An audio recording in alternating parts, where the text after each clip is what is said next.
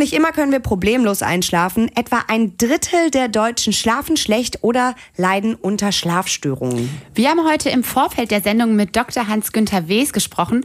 Dr. Wes beschäftigt sich seit mehr als 20 Jahren klinisch und wissenschaftlich mit dem Schlaf und seinen Störungen. Außerdem ist er Vorstandsmitglied der Deutschen Gesellschaft für Schlafstörungen und Schlafmedizin. Ja, hören wir doch mal rein, was er heute so gesagt hat. Dr. Wes, Sie beschäftigen sich ja seit mehr als 20 Jahren klinisch und wissenschaftlich mit dem Schlaf und seinen Störungen. Warum braucht der Mensch überhaupt Schlaf? Nun, der Schlaf ist eine elementare biologische Funktion. Es ist nur so, dass wir da scheinbar ein Drittel unseres Lebens unproduktiv in unseren Betten rumliegen. Tatsächlich ist es so, dass wenn wir nicht essen, wenn wir nicht trinken oder wenn wir nicht schlafen, dann werden wir relativ schnell sterben. Und das macht uns deutlich, dass der Schlaf ein ganz wichtiges Reparaturprogramm ist, ein Regenerationsprogramm für den menschlichen Organismus. Ohne dieses Reparaturprogramm können wir nicht leben. Was sind denn so die häufigsten Erkrankungen, wenn es ums Schlafen geht? Nun, die großen drei sozusagen, das sind an erster Stelle die Ein- und Durchschlafstörungen, an zweiter Stelle das krankhafte Schnarchen, welches dadurch gekennzeichnet ist, dass die betreffenden Menschen nachts schnarchen und aber gleichzeitig auch Atemstillstände während des Schlafes haben. Und als drittes ist es das Syndrom der unruhigen Beine. Äh, hier leiden die Betreffenden vor allem in den Abend, in den Nachtstunden an Missempfindungen, in den Waden vor allem. Das kann so ein Brennen, Kribbeln, Brennen, Ziehen, Reisen sein. Und sie müssen sich unbedingt bewegen, dass sie diese Beschwerden losbringen. Und Bewegung und Schlaf, das lässt sich schwer vereinen. Was ist denn so die ideale Länge an Schlaf? Also wie viel Schlaf braucht der Mensch? Der Mensch braucht so viel Schlaf, dass er sich am nächsten Tag ausgeschlafen, wach, leistungsfähig und emotional ausgeglichen fühlt. Ob das dann vier, sechs, acht oder zehn Stunden Schlaf sind, das ist völlig zweitrangig.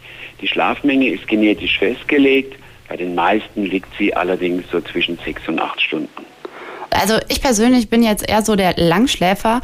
Andere Menschen sind morgens um sieben dagegen schon total fit.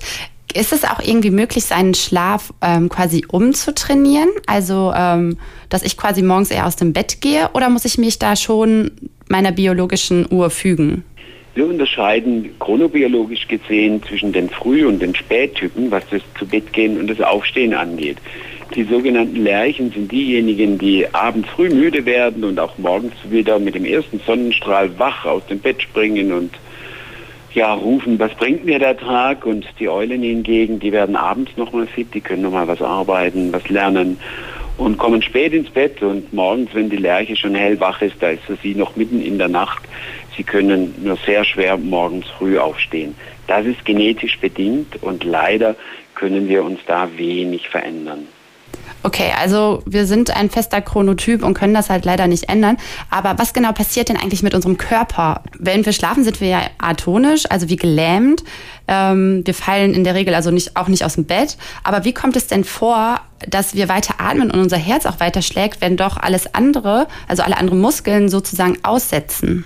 Wir sind insbesondere während des REM-Schlafes gelähmt. Das ist dasjenige Schlafstadium, wo wir äh, träumen, wo wir emotional starke Träume haben.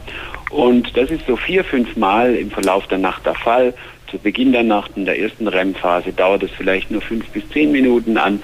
Und in der letzten REM-Phase können das dann auch schon mal 30 Minuten sein. In allen anderen Schlafstadien sind wir nicht gelähmt. Da können wir uns bewegen, da können wir uns umbetten.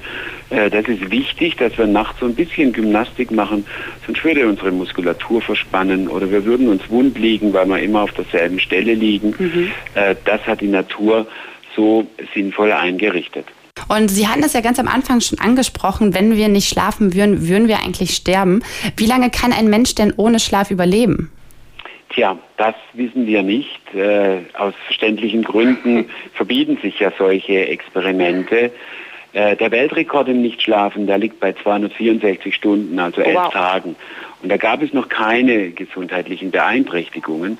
Allerdings war es bereits so, dass die betreffende Person zeitweise Wahrnehmungsstörungen hatte, dass sie äh, Bäume mit Menschen verwechselt hat, dass sie auch schon in Mikroschlaf gefallen ist. Vom Rattenexperiment her vermuten wir, dass es so um die ungefähr 30 Tage dauert, äh, wenn man keinen Schlaf hat, dass man dann so starke gesundheitliche Beeinträchtigungen bekommt, dass man dann tatsächlich verstirbt. Dr. Hans-Günther Wes hat uns erklärt, worunter die Menschen mit Schlafproblemen genau leiden und warum es für uns lebensnotwendig ist, gut und richtig zu schlafen. Weitere Infos dazu gibt es in seinem Buch Die schlaflose Gesellschaft. Vielen lieben Dank, Dr. Wes. www.kölncampus.com www